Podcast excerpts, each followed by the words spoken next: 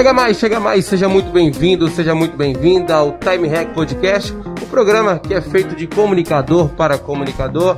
Em mais uma semana, você já sabe, quarta-feira é dia de conversar com alguém tem o seu trabalho com destaque no mercado da comunicação. Eu, Adriano Batista, estou ao lado dele, Vinícius Coimbra, para apresentar mais um Time Hack Podcast. Tudo bem, Vinícius? Exatamente, Adriano, tudo bem? É um prazer falar com você, é um prazer falar com o nosso operador de áudio, Ricardo Veiga. Sejam todos muito bem-vindos a mais um Time Hack Podcast. O nosso convidado é muito especial. Estamos aqui hoje com o repórter e apresentador do SBT Interior, Rubens Nakato. Tudo bem, Rubens? Graças a Deus, tudo bem. Uma satisfação estar aqui. Obrigado pelo convite.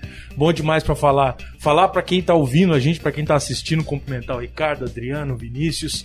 Obrigado, cara. Obrigado pelo convite. Destaque eu não sei se eu sou, mas estamos aí para tamo aí para desenvolver uma ideia bacana aí. Vamos Sem lá, dúvida. Vamos nessa. Como pergunta padrão e primeira do podcast, quem é o senhor na fila do RH, Rubens? Cara, quem sou eu na fila do RH e na fila do pão, né? não sou muito de, de levantar a minha moral nesse sentido, não, mas é, eu acho que eu sou um cara que, que hoje está bem mais tranquilo, depois de, de quase 16 anos de, de, jornalismo, né? Efetivo mesmo. Acho que eu sou um cara bem mais tranquilo, bem mais zen, bem mais ciente do que é o papel do jornalismo né, para a sociedade. É, então eu, eu me coloco como, como alguém que está ali para levar informação da melhor forma possível, de forma mais clara possível, né? E tentando manter o relacionamento bacana. Trabalho no SBT, né, que a gente fala que é uma empresa muito família. Verdade. E realmente, cara, realmente é levar é, esse trabalho, mas com a parceria que a gente tem dentro da empresa que é muito bacana. É isso aí. Isso aí, bem simples e direto. Perfeito. e como que você começou? Né? Pegando ali desde o início, você sempre teve esse interesse em, em se ver diante das câmeras? Como é que foi isso? Cara, é impressionante falar, porque, por exemplo, né, o que eu tô fazendo aqui hoje era a minha grande paixão durante a faculdade. Né, que não deixa o podcast hoje que a gente faz aqui, mesmo sendo gravado por vídeo, é, não deixa de ser um rádio, né? Não o rádio se reinventou nesse sentido, né? Isso é muito interessante. E minha grande paixão na faculdade era o rádio, cara, porque a agilidade da informação, né? A cancha que o rádio dá pra gente de poder improvisar, de poder entrar ao vivo por um telefone, sabe? É muito interessante. Então minha paixão era essa. Só que quando eu me formei, né, naquela busca pelo primeiro emprego, distribuindo currículos, enfim, a primeira oportunidade que surgiu foi televisão. Né? E nessa primeira oportunidade o pessoal entrou em contato e falou: olha, se você quiser, tem oportunidade para cobrir férias. Né? Isso numa afiliada da Rede Globo, lá no Mato Grosso. E, poxa, eu falei, pô, vou viajar mais de mil quilômetros, será, né? Só que para quem tá começando, naquele tesão de você ingressar no mercado de trabalho e tal, ah, isso, poxa, mais de 10 anos, né? Era a rede de televisão eram as referências, né? Principais referências que a gente tinha. Hoje tem muito mais que isso, né? É. Mas então eu aceitei de, de, de pronto. Né? Eu estava trabalhando num jornal impresso na minha cidade, a Damantina. Aceitei e fui para lá, cara. Mas foi um, uma pancada na cabeça pegaram um poste assim, deram na minha nuca assim e falaram: agora você vai acordar pro que, que é o jornalismo. E foi assim que eu comecei. Aí de lá pra cá não parei mais com televisão. Uma, veio acumulando isso, né? Eu vim passando por outras afiliadas em outros estados e voltei aqui pra, pra terrinha, né? Pra minha região, enfim, onde eu gosto, onde eu pretendo ficar. Opa. E foi assim, cara. Foi assim, foi a primeira oportunidade, não foi o que eu escolhi. Primeira oportunidade, abracei e fui. Você falou aqui, então, trabalhando numa afiliada, né? A Rede Globo, hoje você tá no SBT. Tem diferença? Qual é a diferença de trabalhar na Globo, pro SBT, pra uma outra afiliada que você, né, já acabou trabalhando? Queria que você falasse um pouquinho em relação a isso. Claro, é... Se você pegar do jornalismo em si, a diferença praticamente não existe no sentido da responsabilidade de você, né? É, ter, que, ter que levar a informação da melhor forma possível. Isso não tem diferença. A diferença, é claro, como toda empresa de uma para outra, tem a diferença de gestão, né? Às vezes da política da empresa, né? De como eles agem, enfim. É, eu comecei, cara, numa época que a internet ela tava, ela tava entrando nas nossas vidas, né? Na televisão. Então, por isso que eu disse antes que a referência que a gente tinha é, de jornalismo era ou rádio, ou televisão ou jornal impresso. Era só isso. A internet abriu muito o leque para tudo isso. Então, assim, é, na, na, nas afiliadas da Rede Globo, enfim, a, a situação era muito rígida. No sentido de você ter muito, muito material. Sabe? A produção de muito material para você atender é, três jornais é, diários. Né? Então, a gente quase não fazia ao vivo. Quase não fazia ao vivo, era muito raro. Né? E ainda mais uma TV regional, né? É. Mas, assim, a, a, a, cobrança por material era muito grande. Tudo bem que eu estava numa cidade, Rondonópolis, né, numa região ali do Mato Grosso, que tinha muito factual, né? mas ainda assim a produção de matérias, é, fora isso, extra, matérias de gaveta, stand-by, era, eram obrigatórias. Né? Eram obrigatórias. Então, assim, é, a cobrança que eu, que eu senti, né, que foi a minha primeira, tele, minha primeira empresa que eu trabalhei nesse, nessa área de televisão, foi por isso que eu disse que foi uma paulada, sabe? Sim. A cobrança era muito grande, né? A qualidade do, do, do, material que você produzia, do texto que você escrevia, sabe? Passava por dois editores, né? E isso veio. Aí, a partir do momento que eu fui passando para ser pela Band também, aqui de Prudente, mas trabalhando é, na sucursal em Aracatuba, né? É, essa questão da rigidez do, do, do, texto, por exemplo, da edição já era um pouco menor porque eu trabalhava numa praça, eu era meio que independente, né? Mas já tinha uma experiência acumulada, então foi mais fácil, né? Agora, é, hoje, por exemplo, no SBT, isso vou, vou completar 10 anos de SBT no ano que vem. Então, assim, hoje eu já tenho uma autonomia muito maior para poder é, criar meu conteúdo. Meu conteúdo, não criar, inventar coisas. Sim, em cima dos fatos, claro. Mas assim, eu tenho essa, essa autonomia de poder é, ter praticamente a certeza do que eu escrever vai pro ar. Dada a, a, o tanto de prática de repetição de é, avaliação é, do processo. Não, e assim, a confiança também, né, da, isso. É dos chefes, enfim, né, e da própria empresa, por isso que eu falei anteriormente da política da empresa, né, de acreditar e confiar nos profissionais que, que ela tem, né.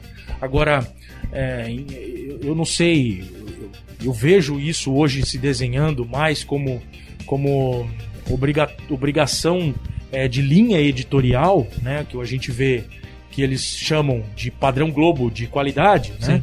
Na verdade é uma exigência editorial, né? Que você, o repórter, às vezes nem é dono do texto dele. Isso me preocupa muito às vezes. Vou levantar polêmica aqui já. Claro, claro. Total liberdade. Mas às vezes isso me preocupa. Por quê? Porque o, o, quem, quem tá na rua avaliando os fatos de cara com a realidade é o repórter. É o repórter. Tá? Senão não precisava do repórter. Tá? E às vezes nem tudo que o repórter vê é o que ele pode reportar. Né? A, a internet nisso ajudou muito hoje. Tá? Ela ajudou muito hoje. Por quê? Porque você tem é, os fatos. Ah, tá bom, tem fake news, mas você tem os fatos escancarados. Se você quiser ir buscar informação, você tem vários meios hoje. Anteriormente você só tinha os veículos de comunicação. Não. não tirando a credibilidade do que a imprensa ela, né, ela, sim, ela sim. faz pro, né, é, para a sociedade, né, como dever social, como dever para o cidadão. Mas ainda assim, né, é, você tem que ter é, essa, essa essa, esse discernimento. Você tem que ter essa oportunidade de poder discernir, né? de ter acesso a todo tipo de informação para você captar e poder discernir. É isso. E a, essa diferença é latente. Hoje é mais latente. Anteriormente não, né? Tinha essa linha editorial mais, mais incisiva em cima do que eu precisava fazer, mas hoje não. E como que, e como que se vira o profissional nessa, nesse contexto da, da independência e da autonomia do seu trabalho? Porque pegando o seu gancho, a linha editorial da, da empresa que você trabalha, que é o SBT Interior, uh, ele te dá essa liberdade pelo trabalho que você já vem desenvolvendo, pela confiança que você conquistou ao longo dos anos. Então, você vê os fatos, reporta, e isso vai que quase que 100% para o ar, não há quase nenhuma correção. E como que fica isso para outros lugares? Como você avalia isso? É, não vamos confundir é, o que eu quero colocar no ar com né, o que a edição está fazendo e que não vai me corrigir, tá? Eles vão Sim, me corrigir a partir do momento que identificar que eu exagerei demais em Exato. certos pontos, né? A edição serve para isso. É preciso uhum. ter toda, todo, todo é, veículo de comunicação tem que ter uma edição, né? Porque você não pode deixar a responsabilidade apenas para uma pessoa, né? A informação é, que ela é fiel ou chega próximo a isso, ela é um trabalho de equipe. Ninguém na comunicação faz nada sozinho. Né? Primeiro eu tenho uma pauta que foi é, elaborada, que foi produzida, né? É, com uma discussão numa reunião de pauta, chegaram-se ao assunto, ao tema da reportagem.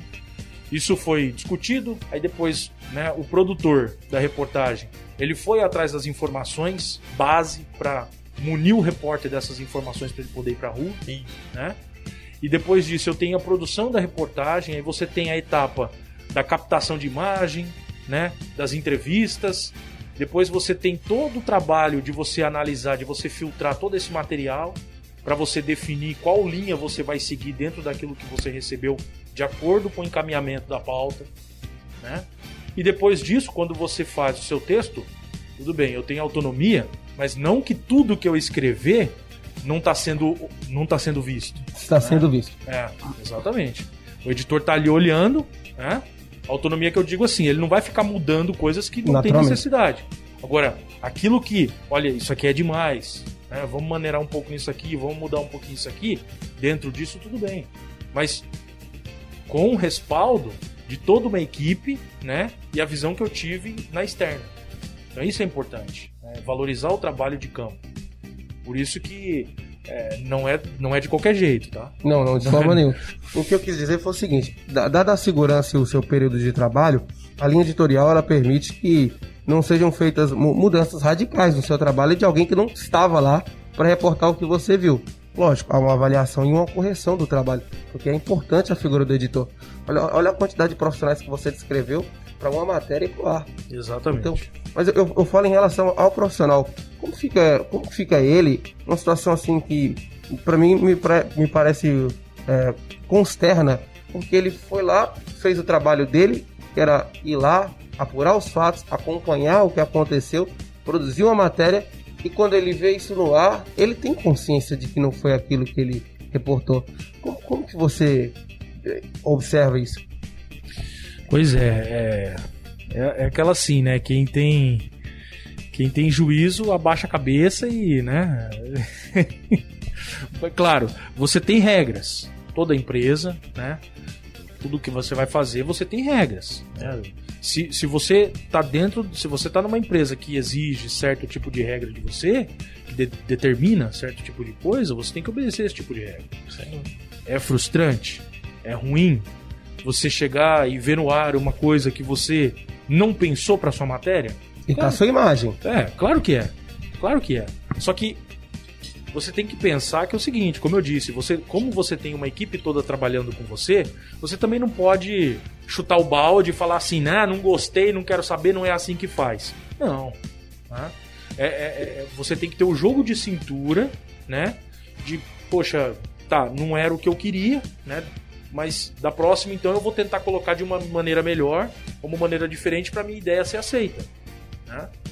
Porque é, é um conflito de, de informação, de ideias, justamente pensando no melhor, na qualidade da informação, na informação correta. Isso é importante, né? todos pensando no melhor. Exatamente, para você não ter, não comer barriga, para você não, não dar uma notícia errada, uma informação, né? Para depois não, não, não se complicar com isso também. Então você tem que saber ouvir as fontes, né? Explicar para o seu editor tudo que você captou na rua para você poder levar para ele é, quase 100%, vou dizer assim, daquilo que você conseguiu captar, né, para você transmitir essa, essa, essa situação com a melhor credibilidade e confiança que você pode. Porque senão quem tá te assistindo, quem tá te ouvindo vai falar assim: "Ah, meu, esse cara aí tá falando besteira". Né? Você perde completamente a credibilidade assim. Então, claro, é frustrante, é ruim, é ruim. Só que com o tempo, né, com a experiência, você aprende a lidar com isso, né? Porque toda profissão é assim, independentemente. Você aprende a lidar com isso e você começa a, a, a se relacionar às vezes melhor também com a chefia, com os editores e tudo, para você conseguir também captar a ideia deles, né, entender o que eles querem, para chegar num, num consenso e colocar o material ali.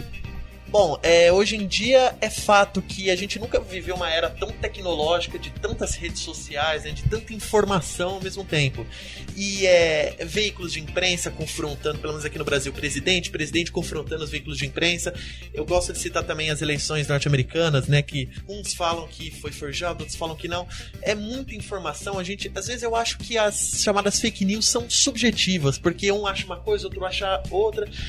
Qual é o papel de um comunicador é, nesse aspecto, para você?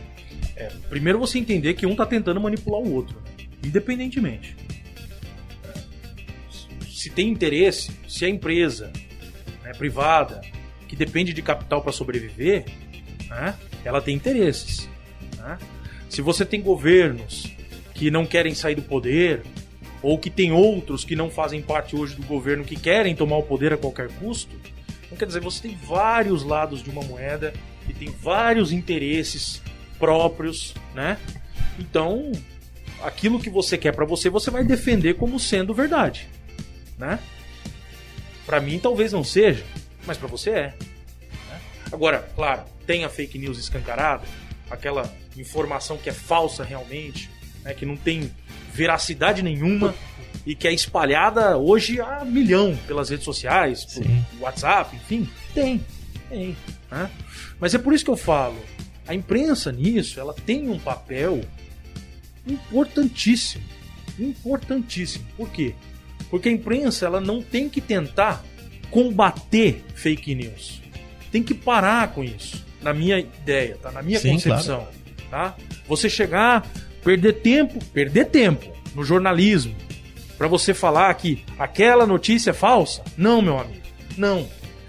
O papel do jornalismo é você buscar a verdade ou, né, todos os lados de um fato colocar isso para as pessoas, porque isso é informação com responsabilidade, para que as pessoas que estão recebendo isso elas coloquem um ponto de interrogação e parem e reflitam.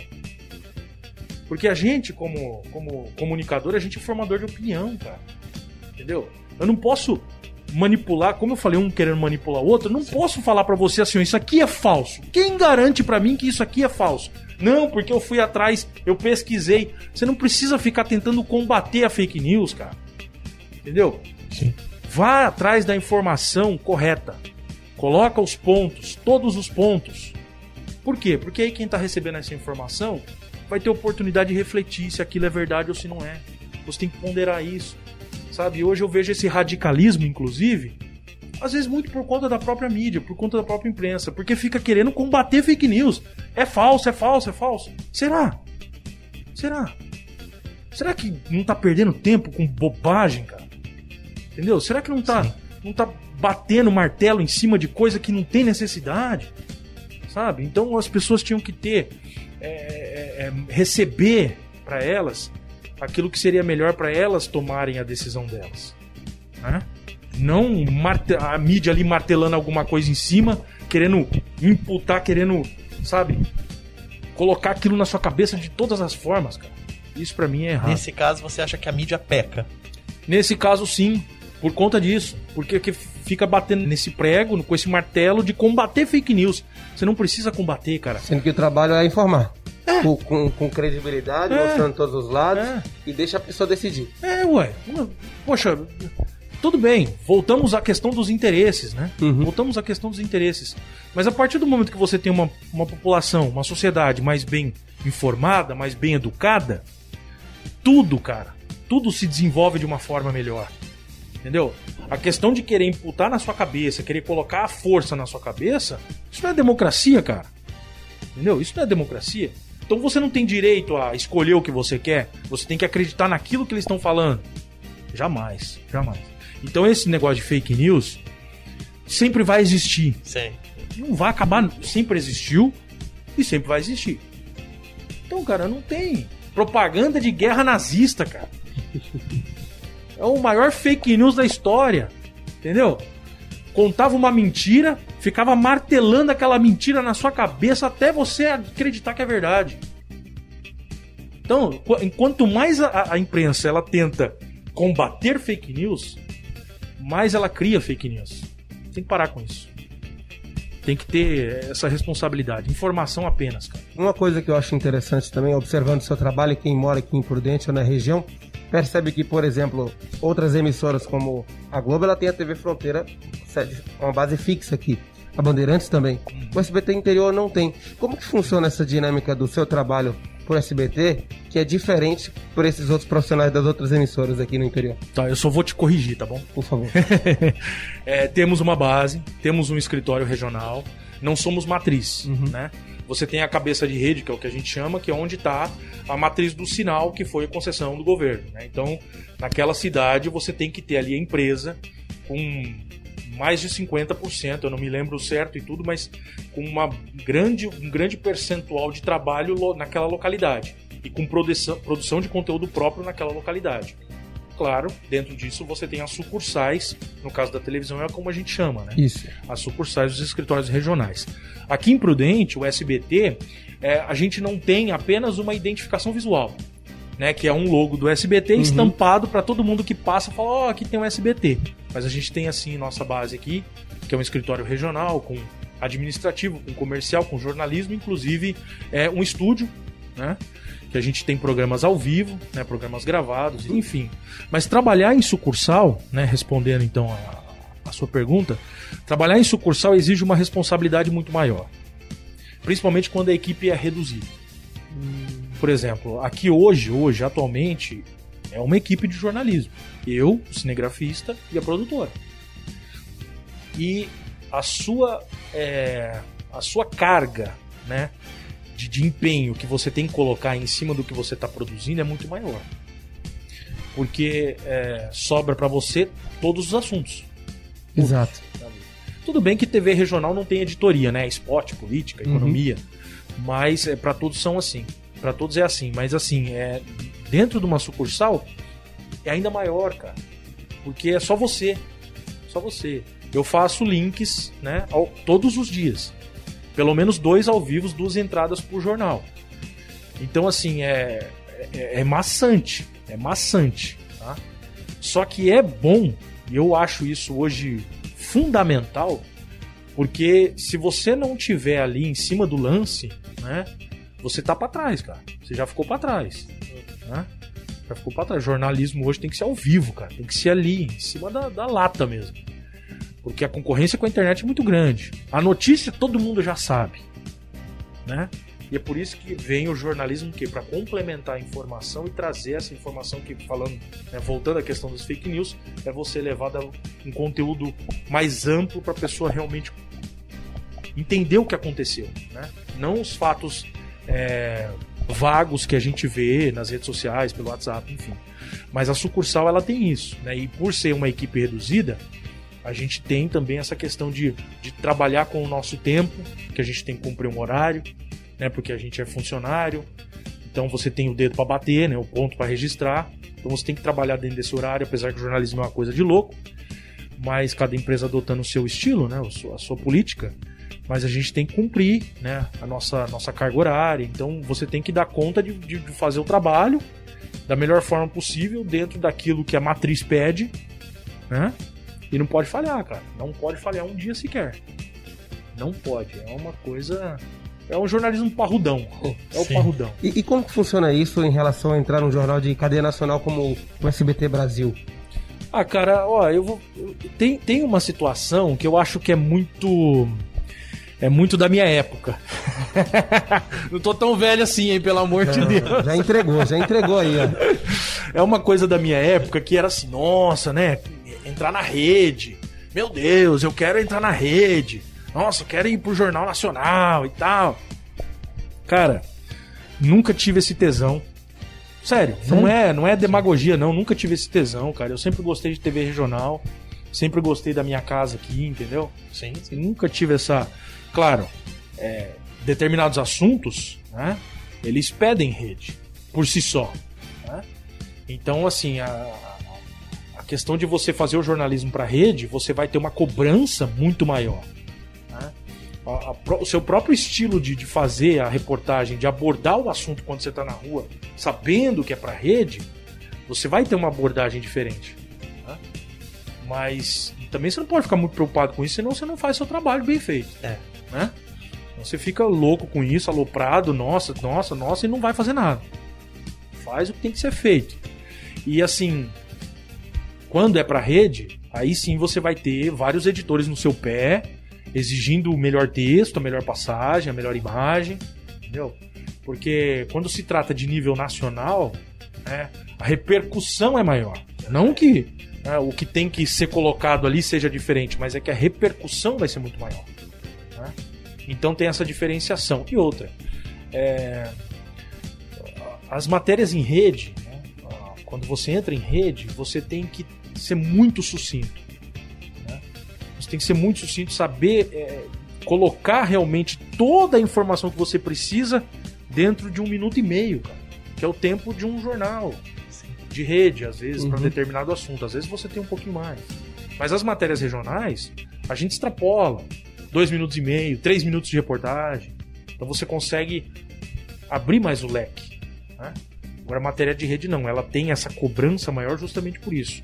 É, a, a, a repercussão e por isso que você tem que sintetizar da melhor forma possível para ser mais direto e menos polêmico, dependendo do assunto. Não, sem dúvida. posso deixar então de te perguntar também sobre a pandemia, né? Pelo menos um ano e meio a gente está vivendo é, a gente pode dizer um caos, né, aí na saúde pública, né, não só regional, mas nacional e, e realmente não está sendo uma coisa fácil. Eu acho que para o comunicador isso também não, a gente não deixa de fora, realmente está sendo complicado. Queria saber de você, como que você se blinda a esse monte de informação, a esse caos, a essa tristeza até, né, porque realmente é triste, né, a situação. Como que você trabalha? Como que você está trabalhando atualmente? Cara, eu acho que para todos os, os, os, segmentos que não pararam, foi, foi um bombardeio de loucura. Um bombardeio de loucura. A gente foi bombardeado a todo momento, a todo instante, todos os dias, de coisas absurdas, cara. Absurdas. Começando pelas fake news, pela como própria comunicação, às vezes, informações desencontradas. A gente, pô, a gente se viu no meio de um tiroteio, cara no meio de um tiroteio que você não sabia para onde correr, onde se esconder, como é que você agia para se defender, como é que você pegava tudo aquilo e filtrava, sabe? Fazer o elefante caber na casinha de cachorro para você poder ali. é, foi Entendeu? bem. É, como, cara? É muita coisa. Muita coisa. E assim, foi uma, uma avalanche. Por quê? Tá, suspeita do primeiro caso. Eu lembro isso em março do ano passado. Suspeita. A gente foi para frente da Secretaria de Saúde buscar informação, aquela correria até né, do, do, dos agentes públicos para tentar é, explicar o que, que, poderia estar acontecendo, uhum. né? Enfim. E daquele. Eu pensei, nossa, isso aqui vai começar, a gente vai trabalhar esse assunto aqui. Não. Depois disso veio que nem uma bola de neve, assim, ó, por isso que eu falei da avalanche carregando todo mundo. Entendeu? Se tá no barco, foi junto, foi atropelado, a gente foi esmagado. E cara, para lidar com tudo isso, cara, foi difícil. Primeiro pela questão sanitária, pela, pela questão da segurança nossa no, no, no continuar trabalhando. Muita coisa mudou. Né? Muita coisa mudou. Os protocolos né, sanitários exigiram né, que a gente tivesse na viatura equipamento de, de, de, de pra higienizar microfone, câmera, sabe? Tapetinho lá que a gente limpava os pés e tal. Então, é, mudou completamente. A abordagem com os entrevistados, sabe? A questão de distanciamento, se usa um microfone, se usa dois microfones. É. Né? Porque televisão a gente sim. pega e tá, estica sim, o bração sim, ali, já era, acabou. Não! Tem que colocar dois microfones, um para o entrevistado, um para você, tem que higienizar antes, tem que higienizar depois manter o distanciamento, naquela época não tava usando máscara uhum. ainda, né? E, cara, mudou tudo, cara. Mudou tudo. E até a, a própria questão de você tratar a reportagem, você receber aquela pancada de informação e falar assim, meu Deus, o que, que eu faço com tudo isso, cara? É nessas horas que o trabalho em equipe ele é essencial. Se não fosse o trabalho em equipe, cara, e a gente tem uma equipe muito boa, se não fosse isso a gente tava lascado. Né? Porque para você conseguir, cara, é, tirar um pouquinho de tudo aquilo que você recebeu, né? Para você poder colocar no ar ali. E ainda com medo de poder estar tá falando coisa errada, cara. Né? Porque tudo é incerto. E ainda mais no início. É. Porque você tem informação de OMS, Ministério da Saúde, das secretarias de saúde estadual e municipal. Você tem o que você ouve de especialistas em vários segmentos, porque nessa hora também todo mundo vira especialista, né? Cada um fala uma coisa muitas vezes, Pois né? é, cara. Pois é. Aí você tem o medo da- da- das pessoas, né? Lidar com tudo isso, olha, foi complicado. Passamos. Sobrevivemos. Mas foi uma responsabilidade muito grande. Foi uma experiência também muito nova e que mudou muitos paradigmas. Dessas tantas experiências, Naka, pegando aí até mesmo a experiência mais recente, que a de pandemia, acredito que ninguém tenha passado por nada parecido. E se, se tem pelo menos 70, 80 anos, não passou por nada parecido. Dessa sua trajetória, ainda mais como repórter de TV, que tipo de técnica, de método que você aprendeu, você falou, isso aqui vale a pena para ser ensinado para um, pra um próximo estudante de comunicação, para uma próxima pessoa que quer ser repórter de TV? Nunca se prenda à pauta, velho. Nunca. É importante, começou de um trabalho, como eu disse, né, anteriormente também, já repetindo Da 300 importância da vezes a equipe, mesma pode. coisa. Exatamente, mas nunca se prenda à pauta, sabe por quê? Porque na rua sempre vai ser diferente, cara. Na rua você vai lidar com N situações, adversas inclusive, que você vai precisar é, de um jogo de cintura para você poder é, trabalhar dentro daquele perfil que você meio que você né, definiu para sua reportagem. Porém, tudo pode mudar em questão de segundos. O jornalismo é isso. né? A gente nunca pode se prender a nada. Vai falar assim, não, tem um método correto de você sair pra rua pra fazer uma reportagem. Não existe, cara. Não existe. Falar assim, não, ah, eu quero. Nossa, eu vou sair pra rua. Eu vou primeiro, eu vou pedir pro cinegrafista fazer uma imagem assim. Aí depois eu vou entrevistar fulano e ele vai falar o que eu quero ouvir. Não, cara. Jamais, jamais. Por isso que eu falo, não se prenda à pauta, mas no sentido assim, de falar assim, nossa, isso aqui, se, se, não, se não der certo, se não for dentro do que tá aqui na pauta, a, Não tem matéria. a pauta caiu, não tem matéria. Jamais, jamais. Você tem que dar um jeito de você virar o assunto, né? Trazer ele para sua edição. Lógico que nesse intervalo, se, não virar como você pensou que ia virar, ligar pro editor, você vai discutir, rediscutir, chegar a um acordo com ele pra, olha, a, a situação, eu tô aqui, a situação tá sendo assim, assim, assado e a gente precisa virar o jogo. E isso acontece 99% das vezes. Então não tem um, sabe? Não tem uma regrinha de três. Você falar, ó, é assim que funciona, cara. Então é até bom você contar que tipo de erro que você cometeu, que você aprendeu, poxa vida, desse jeito não dá pra ser. Não, era justamente isso. É, eu sempre fui muito centrado no sentido de obedecer o que tá na pauta, né? Eu sempre fui muito centrado nesse sentido. E às vezes, às vezes, a maioria das vezes, você se depara com situações né, completamente diferentes daquilo que está ali. A não ser que seja uma matéria mais fria, uma matéria de gaveta, né, que você sabe que está toda redondinha no sentido dessa produção, assim, que seja uma matéria mais leve. Mas a grande maioria das outras reportagens, não. né? Então eu me prendia muito a isso. Né? E eu ficava, eu ficava muito com medo de, por exemplo, é, levar às vezes um material que não, não tivesse sentido nenhum, né? Que às vezes eu me perdesse na deixa do entrevistado, nas sonoras, para colocar uma, uma- uma- um trecho legal ali da entrevista. Então eu ficava muito com medo disso, cara, e às vezes não deixava o lado criativo, né? O, o faro jornalístico ele, ele acender. Então eu falei, não, eu preciso, eu preciso ponderar mais isso, né? Preciso ponderar mais isso, ter a pauta como um norte, mas não como regra.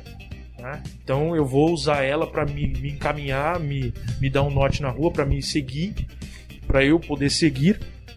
É, e, e a partir disso eu criar a minha reportagem. Né? Daquilo que eu captar, daquilo que eu ouvi, daquelas situações adversas que eu me deparar, né? e disso criar a reportagem. É, tem alguma área do jornalismo que você tem mais gosto em atuar, que você gosta? Por exemplo, eu sou, um- confesso pra você que eu sou apaixonado por jornalismo esportivo, gosto muito de esporte. Tem alguma área que você realmente tem um gosto maior? E quem são as suas inspirações dentro do jornalismo? Em quem você se inspirou pra se tornar um jornalista? Olha, cara, inspiração, inspiração, cara, eu acho que eu, eu, eu via quando, quando criança, né? Eu me lembro. é, em casa, meus, meu, meu pai, meu pai e meu avô, eles sempre foram muito de ler. Principalmente meu avô, ele tinha muitos livros. E, cara, tinha uma estante na sala, você não tem noção, tinha uma estante na sala que tinha 300 livros, cara. O velho gostava de ler pra caramba. E às vezes ele, ele, ele comprava, sabe? Sim. Naquela época era tudo livro, né? Pô, saiu a coleção nova da Barça, ele ia lá e comprava. Meu Deus, isso era uma loucura. e, eu, e eu vi ele, né? Com aqueles livros, eu gostava de ler e tal, enfim. Sim. E depois disso, eu acompanhava muito quando ele assi- assistia o jornal, né, o telejornal do Boris, velho. Boris Casoy. Boris Casoy é uma lenda, né, velho? No é momento em vivo, que ele é um tava em mito. emissora? É, ele, ele tá no, no canal no YouTube agora, Não, não, né? naquele Ele tem- momento em que você assistia, você Cara, eu lembra? não lembro a emissora, cara. Eu não lembro a emissora, mas eu lembro que meu avô, né? Meu avô assistindo. E o Boris, ele já tinha ali aquele jeitão de, Sim. de fazer o âncora, né? De fato do jornal e tal. E aquilo me prendia a atenção, cara. Então, se tem uma inspiração, é o Boris. Boa. Tá? É o Boris. Mas assim, é claro que o jornalismo ele mudou muito de figura. Uhum. né? Então. Mas. É, Aí, dentro disso, eu comecei a me interessar pelo jornalismo, né? Eu lembro que eu pegava uma- uma- umas fichas, às vezes, de. De não, não me lembro muito bem do que, que tinha lá, que meu avô tinha uns negócios lá e tal, porque meu avô era muito do negócio da igreja e tal. E Uhum. não assiste que ele ia fazer umas anotações e tal. Eu lembro que eu pegava, pegava um terno do meu pai, cara, colocava o terno assim, sentava na frente do espelho, pegava a fichinha e ficava lendo, cara, como se estivesse apresentando jornal. Entendeu? Sim. Então aquilo foi realmente uma inspiração muito grande para eu ter, ter essa. Poxa, será que o jornalismo não é, um- não é uma coisa que eu queira pra vida, né? Bacana demais. E, e realmente foi. Perdão. Aí você fez outra pergunta que eu acabei esquecendo. Não, cara. eu perguntei pra você se tem alguma área do jornalismo que você é, Exatamente. tem mais gosto em atuar. Agro.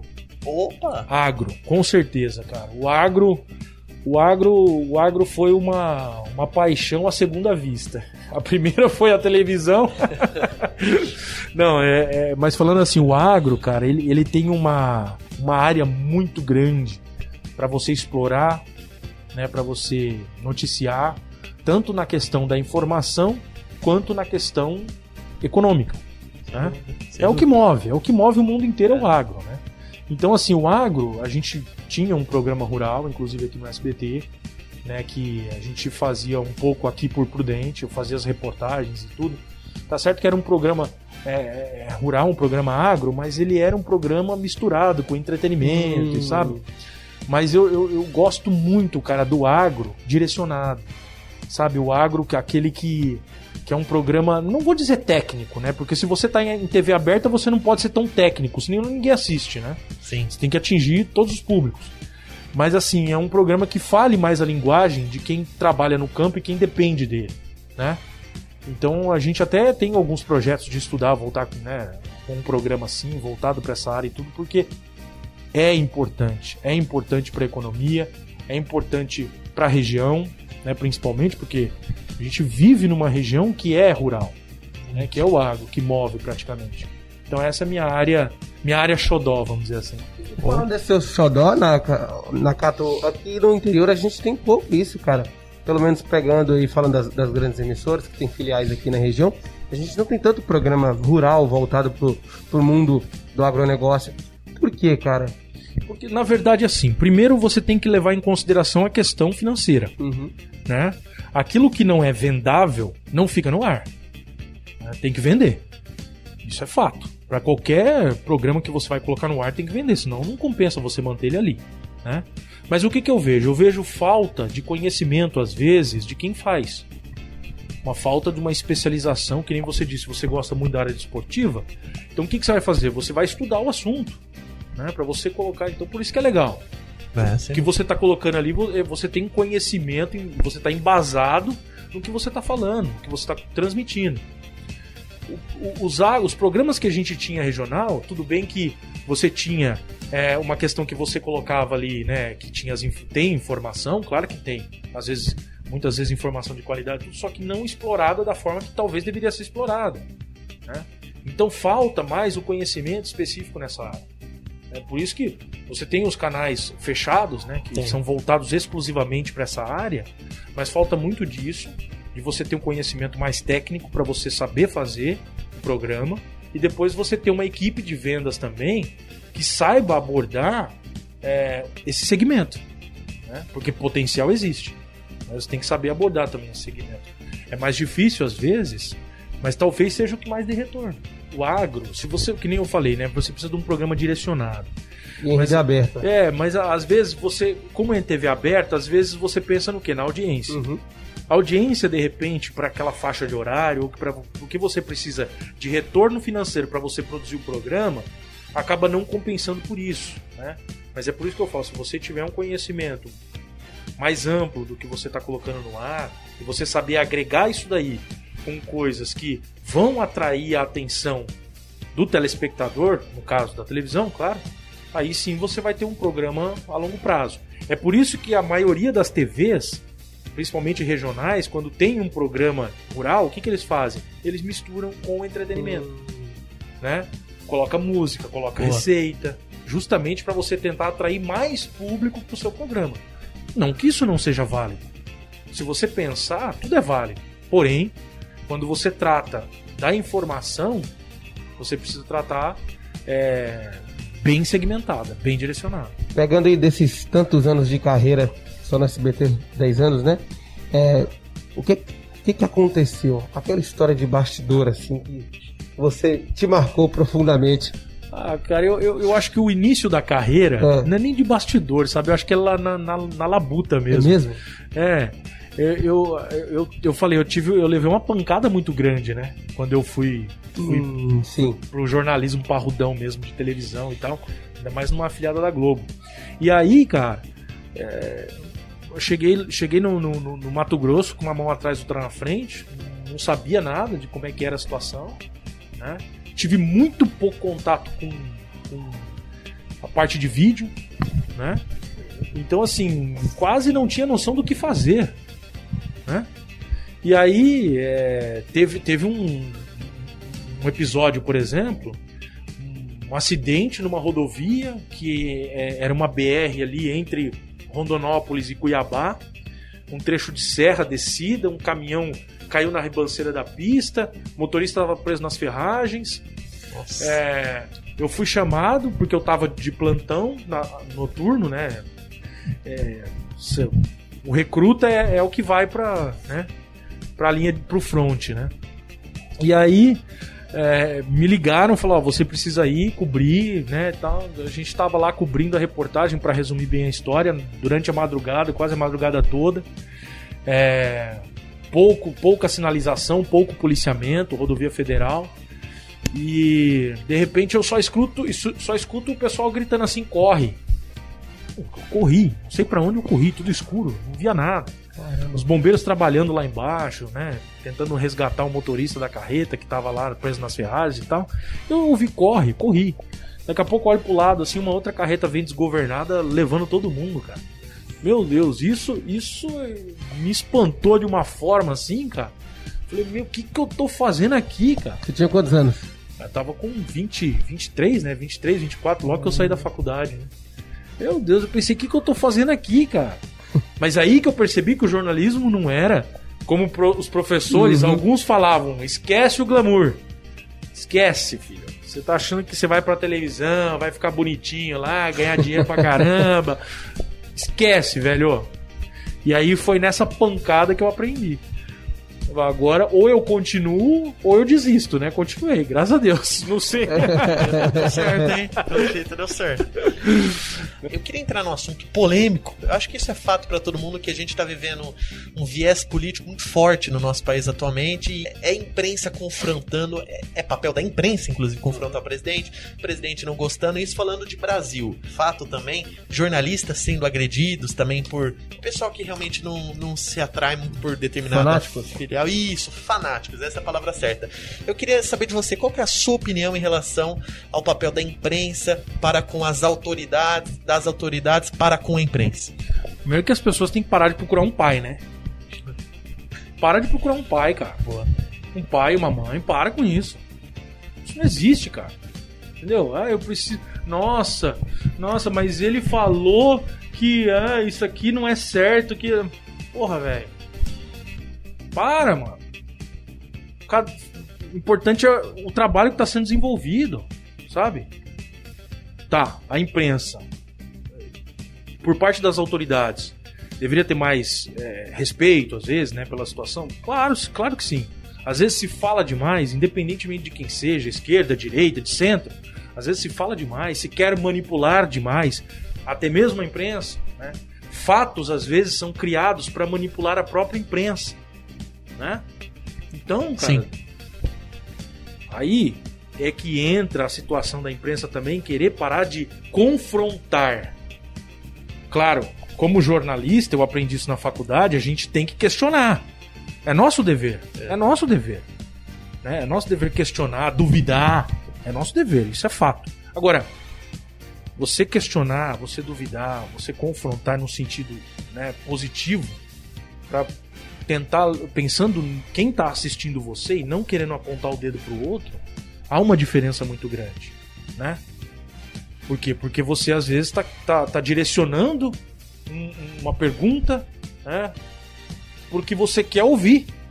Ou às vezes porque você não quer ouvir, mas que de repente aquilo vai te fazer ganhar seguidor, vai te fazer ganhar audiência, né? Ah, mas aí vai ficar um jornalismo morno, ninguém vai assistir o seu jornal. Pô, ninguém, ninguém que, que não tenha um mínimo de conhecimento, pelo menos, né? Ou que não queira ouvir as verdades, né? Agora, parece que parece que pro, pro- pro brasileiro, sei lá pra quem, parece que ficou ruim ouvir a verdade, cara. Parece que ficou ruim. Às vezes você ouve uma verdade, você prefere ouvir uma mentira ou alguém que te passe a mão do que você ter alguém que fale as verdades na sua cara, mas que faça o correto. Não tô defendendo A ou B, não, Claro, pelo amor claro, de Deus. claro. Não, não bota a mão no fogo por ninguém. Mas, cara, será que não, não- o pessoal não enxerga que tem que parar de tentar apontar o dedo, tentar encontrar uma solução? A coisa é uma só. Não é O unilateral. barco é o mesmo. É, não é unilateral, exatamente. Se afundar, vai todo mundo, Vai. cara. Né? Ah, é seu presidente, é seu governador, é seu isso, é seu aquilo. Meu não, meu amigo, é nosso. Independentemente se você não votou e eu votei, ou sei lá, seja lá o que for, mas tá todo mundo junto, velho. Brasil. Se o bagulho for por água abaixo, nós vamos junto. Entendeu? Então, é por isso que o papel da imprensa nisso é, é fundamental nesse sentido, sabe? Tem que parar de, de tentar apontar o dedo, né? E tentar encontrar a solução. Porque não adianta nada ficar você se confrontando, e os políticos também, né? Tentando confrontar a mídia, a imprensa, né? Porque num país democrático, de fato, a gente tem a liberdade de imprensa, mas essa liberdade, ela tem limite também, né? Ela tem limite. Os políticos, eles têm que entender isso, mas eles têm que respeitar também no sentido de cada um fazer o seu trabalho, cara. Cada um fazer o seu trabalho, parar de querer apontar o dedo. Não, isso aqui tá errado. Não concordo com isso aqui. Entendeu? Vou fazer uma matéria p aqui. Desculpa a palavra errada. Mas, cara, Tem mas- muito disso. é, não, sabe, mas aí o político também, eu vou, eu vou criar essa, essa situação pra manipular a mídia pro que eu quero, E- entendeu? É por isso que o jornalista ele tem que estar esperto, velho. Ele tem que estar esperto, senão ele cai nessas E roubadas. vira marionete. É, é, massa de manobra. Nossa, Sem demorado. dúvida. E é o que a gente vê muito isso hoje. Então, meu, tem que parar. Parar de atacar, entendeu? E todo mundo tentar entrar num consenso, quando for pra falar a verdade, que seja contra um governo, que seja, mas é a verdade dos fatos, né? E o governo também tem que ter essa responsabilidade. Agora, a gente, infelizmente, uma corrupção muito grande, né? São interesses escusos que às vezes você não entende, claro, né? Então, é, isso, isso é ruim. né? Isso é ruim pra nação, isso é ruim pra gente como jornalista. Né? Tem às vezes que eu vejo certos tipos de abordagens que eu me envergonho como jornalista. Entendeu? Porque não é assim, não é a sua opinião, cara. Ah, mas você, você não é imparcial. Você é imparcial. O jornalista, ele, ele faz a faculdade, ele trabalha pra ser imparcial. Só que você é parcial de acordo com a sua imparcial de acordo com a sua cultura, cara. Com seus valores. De repente, o que é verdade, é o que eu falei antes, de repente o que é verdade pra mim não é pra você. Mas é por isso que precisa chegar nesse consenso, sabe? Parar de querer apontar o dedo, isso não é pior. Aí a gente fica nessa guerra aí, que não vai dar em lugar nenhum, certo? Certo. E é ruim pra, pro povo, de uma forma geral. Perfeito. Sentou do seu lado um estudante de jornalismo. Tá começando. Quero ser repórter de TV, Renacato. O que, é que você se preocuparia em ensinar pra ele desde o começo? Estuda muito, cara. Estuda muito. Você sabe por quê? É, assim como, como a gente vê, por exemplo, direito, né? O cara, o cara vai fazer direito, cara. Ele tem que, ele tem que pegar aquele Vademé com aqueles outros livros, tem que estourar uma pancada, velho. Jornalista, às vezes, não tem essa preocupação, sabe? Não tem essa preocupação. Ele tá mais preocupado com o que cai para ele ali de factual, o que é mais latente ali na, naquele momento. Não, cara, estuda. Sabe por quê? Porque só você estudando muito. Eu não fui assim, tá? Mas isso eu tiro como lição. Isso eu, tiro, isso eu tiro como lição. Às vezes me falta um pouco hoje, de repente, para determinados assuntos, justamente por conta disso. É, eu tenho as minhas convicções, né? Como eu tô falando aqui agora, mas assim, estuda muito, cara, porque assim você vai poder é, criar uma perspectiva melhor do que, que é e para que serve o jornalismo. Então, velho, pega do começo lá, de quando o cara escreveu a primeira notícia num pedaço de papel, estuda, vê como é que é, estuda história, geografia, política, estuda tudo. Porque você vai ter uma ideia melhor do que você precisa para você criar um, um, perfil de um jornalista responsável e que vá dar certo e que vá criar uma sociedade melhor. Porque a gente é formador de opinião, como eu disse antes, e a gente precisa dessa responsabilidade para criar uma sociedade melhor. E não ficar em cima de reclamações em cima de, de, né, de, de matérias que às vezes servem para determinado, determinado comunidade, número de pessoas, mas que, numa forma geral, só serve para criar discórdia e para desinformar. Então estuda bastante. Perfeito.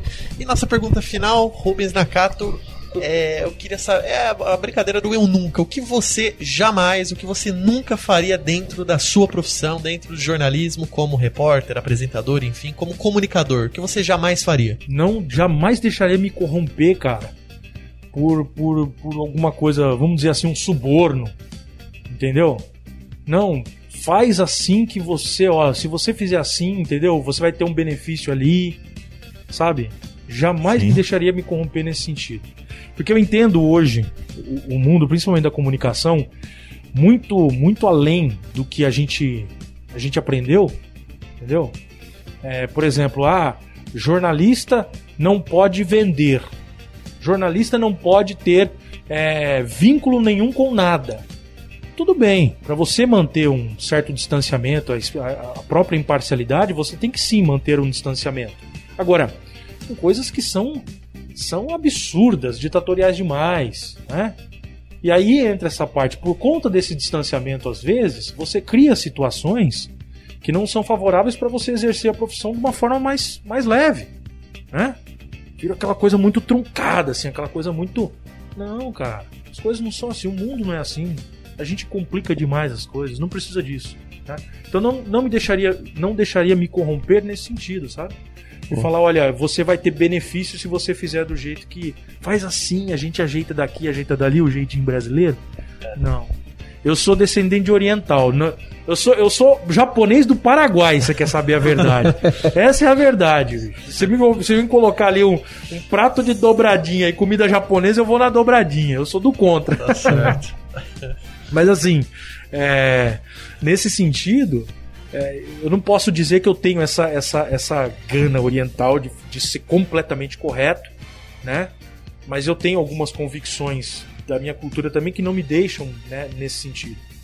Então eu acho que a coisa devia ser um, é, é mais flexível para você poder formar é, comunicadores também mais conscientes do, de como é e como funciona o até o próprio mercado jornalístico da própria empresa que ele trabalha, porque às vezes o cara chega bitolado, né? Muito. O cara chega com um tapa-olho assim, meu Deus, eu tenho que fazer assim como eu, assim, assim como eu no começo. Nossa, eu não posso, não posso nem olhar pro lado, senão. Não, cara. E um casamento é assim, poxa vida. pois é. Então é isso. É isso. Senhoras e senhores, este foi Rubens Nakato aqui no Time Hack Podcast. Nakato, obrigado pela sua participação, cara. Obrigado eu, cara. Obrigado eu. Bate-papo super legal, super interessante. Eu gosto de rasgar os, o verbo às vezes, eu sou meio radical em determinados assuntos. mas é bacana, cara. Gerou a discussão, né? Uma discussão saudável. Exatamente, gerou a discussão, fez as pessoas refletirem, isso é bom. E por isso eu agradeço estar aqui. Obrigado, Ricardo. Obrigado, Adriano. Obrigado, Vinícius.